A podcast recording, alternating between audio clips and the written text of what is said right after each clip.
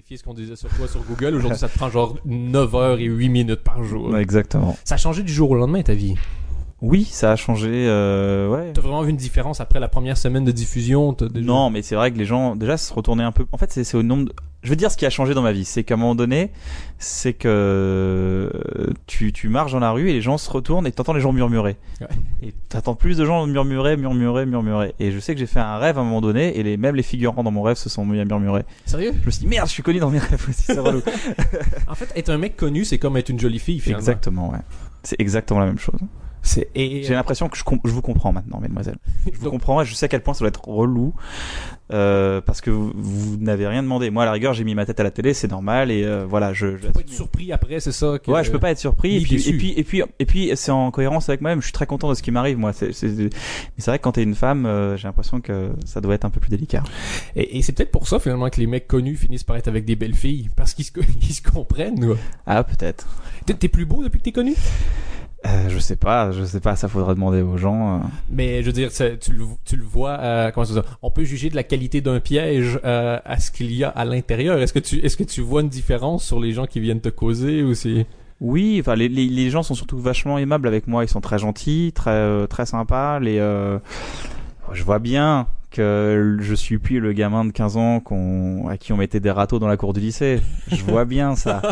Mais c'est pas ce à quoi euh, T'essaies de je, faire je courais de pas en profiter trop? Je courais pas après ça en fait. Ok. Je cours pas après ça. Moi je, je suis très heureux de, de ma vie, de, de me lever le matin, d'écrire des blagues, de faire mon métier, de faire du stand-up le soir. J'ai toujours mes petits défis, tu vois, de voilà, tiens, il y a ça à faire, ah cool. Tu vois, Florence Foresti m'a invité à Bercy. C'était 11 000 personnes à jouer. Jouer devant 11 000 personnes, pardon. Et c'était euh, c'était un beau défi. C'est ça en fait ma vie. En fait, c'était pas je je, je cours pas pas, après. en soi. le- Ouais, le fait qu'il y ait 11 000 personnes, c'est cool, c'est un beau défi pour moi. Je me dis pas, ah, 11 000 personnes vont me voir, c'est pas le but. Le but, c'est de dire, ah, il y a un nouveau défi, c'est ça. Et je suis, je cours pas après, euh, après être connu, en fait. C'est pour ça qu'on me voit pas trop dans les médias non plus. Je fais juste euh, un peu de promo pour mon DVD, mais je suis pas. Oui, parce que j'imagine que tu dois refuser environ 260 000 pro- euh, propositions par, euh, par jour. La promo, tu fais, ça se passe comment? Tu, C'est toi qui choisis à la main? T'aimes bien Non, bien faut- ça? en fait, tu- c'est pas mon métier de faire de la promotion, tu vois. Je suis pas.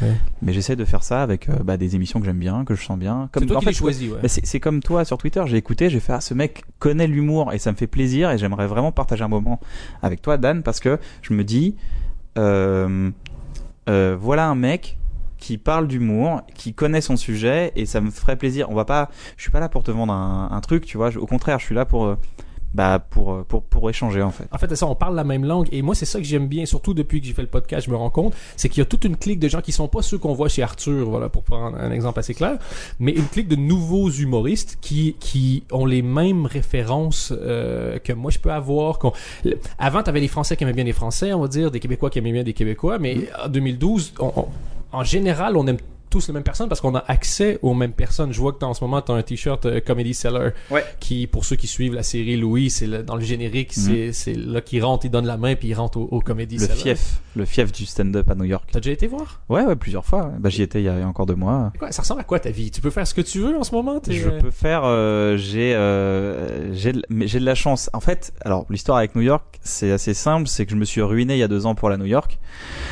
Et je me suis dit, euh, bah cool, maintenant je vais pas me ruiner pour y aller. Donc c'était, c'était, euh, je l'ai fait euh, parce que j'avais envie d'y aller. J'avais envie de, de j'ai besoin de ça. J'ai besoin de. D'aller voir les meilleurs. Ouais. Puis j'ai, j'ai vu Dave Chappelle sur scène. J'ai vu Chris Rock. Je me suis dit voilà, j'ai vu Chris Rock pour un, pour un, j'ai vu Dave Chappelle et Chris Rock pour un Coca. pour un Coca, genre c'est, c'est deux, c'est deux boissons au Comedy Cellar, donc c'est deux boissons, 15 dollars. Euh, et Patrick Chris Rock, il fait souvent ça. Il y a eu une soirée, c'est cette année, dans les six derniers mois, je me souviens plus quand, où t'as Louis C.K. et Chris Rock le même soir qui sont venus tester une demi-heure de matériel. Bah voilà, t'imagines Ça- je, je suis un, je suis un vrai chercheur de phase. Je, je, c'est, ma vie. Je cherche. Je suis toujours en recherche, euh, en expérience. Si demain tu me dis, euh, je sais pas, euh, viens à Bruxelles, on va faire du, du comedy club. Ouais, avec plaisir. J'ai, j'ai, euh, j'ai, j'ai- si je l'ai pas fait, ça va me, ça va me, ça va me faire plaisir de le faire. Tu vois. C'est, Oh oui. c'est- et c'est vers ça que, que je me dirais quand je, euh, tu, on parle de New York. Quand je suis allé à New York il y a, il y a deux ans, j'ai, été invité par un mec qui s'appelle Dan Naturman qui fait du stand-up à New York, qui est un mec très gentil qui est venu faire ça en France. Il est venu jouer en français en, en France À la Eddie Izzard. à la Eddie Izzard, mais il est venu euh, voilà avec 5-10 minutes de matériel et, euh, et en parallèle en France au Pranzo, c'était un peu l'ancien fief un peu de, de tous les de toute la de toute la clique de bref. C'était euh, il y avait des soirées en anglais avec Sébastien Marx qui joue euh, qui, qui joue en anglais.